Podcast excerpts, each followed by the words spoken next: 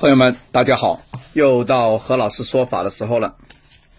这次我们的课堂的时间呢，比原来原往后延了大概半个钟啊，因为有一些朋友因为被限行啊，要做检查，要查核酸呢，呃，所以时间点有点有点往后拖啊。好，没关系，何老师的这个课件是不会缩水了哈。我们来看看，呃，我们把那个。哎，小张，你把那个换灯啊，你换到那个幺八六，好，你自个换啊。来，呃，各位亲爱的朋友们呢，大家看这个我们这个大屏幕啊，大家不要看那个手上那个东西了，看这个大屏幕啊。这个鼻子有什么特点呢？哎，对了。还是这个第一排、第二排的这个朋友们反应的快啊！是的，这个是扁平的鼻子啊，扁扁的，扁扁的有什么好处啊？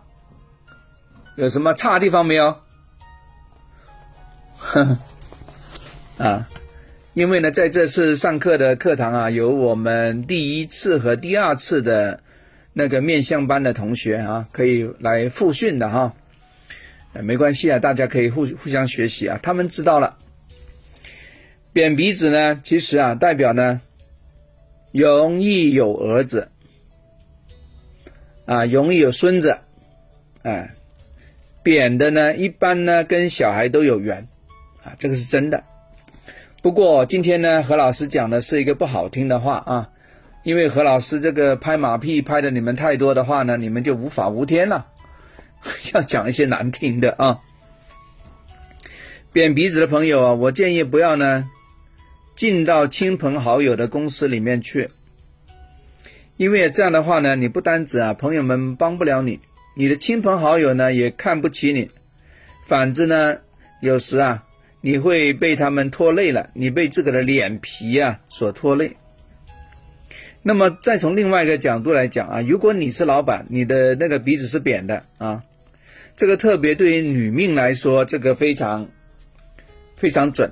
如果你是女孩子啊，你是女的老板的话呢，鼻子扁扁的哈，你自个做老板开公司啊，也不要呢招亲朋好友呢进你公司工作，真的吗？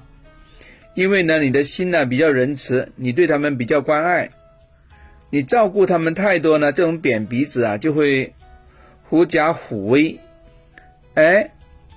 就干些坏事出来了，啊，你控制不了他。我以前有一些朋友啊，就是招一些亲朋好友，他觉得哎呀，反正都是自个的亲戚，对吧？呃，都会护着我，围着我。谁知啊，他们把握了公司的行政权和那个财务的权之后啊，吃回扣吃的非常厉害，啊，所以单价一直都下不来。你怎么下得来嘛？对吧？你的亲戚都暗中提点提的多了，你你怎么压价钱嘛？啊，所以没得搞啊，真的没得搞。后来呢，他一些知心朋友跟他说了，说你这个亲戚啊，在我们这里要提多少点啊？呃，虽然说价钱跟别人一样，我们还还贴着来做，有点不爽啊。酒后吐真言，一说他明白了。然后经过这个痛定思痛之后啊，他就把这个亲戚朋友啊请出去了，啊，应该说是把亲戚，啊，不能说炒掉了，就是说这个的庙比较小啊，你这个大神呢，咱们养不起了，对吧？逮住一次这个吃回扣的事实，摊在桌面上来讲啊，虽然说有点难为情，但最终啊也把这个心腹大患给去掉了，所以扁平鼻子的，不管是男命女命。都不要找亲朋好道公司里面来啊，哪怕非常有能力，为啥？因为你的面相上你管不住他们的啊，你不像我们不动明王一样，这个执法能力那么强啊啊！哎，对了，跟大家说一下啊，哎，如果你真的是有一些亲朋好友啊，到公司里面来，你治不住他，你干脆啊，在公司啊也可以挂那个不动明王啊。干嘛？提醒他们呢？我们公司是有规章的，有制度的，你不要瞎搞啊！瞎搞就滚蛋，啊，哼，好不好？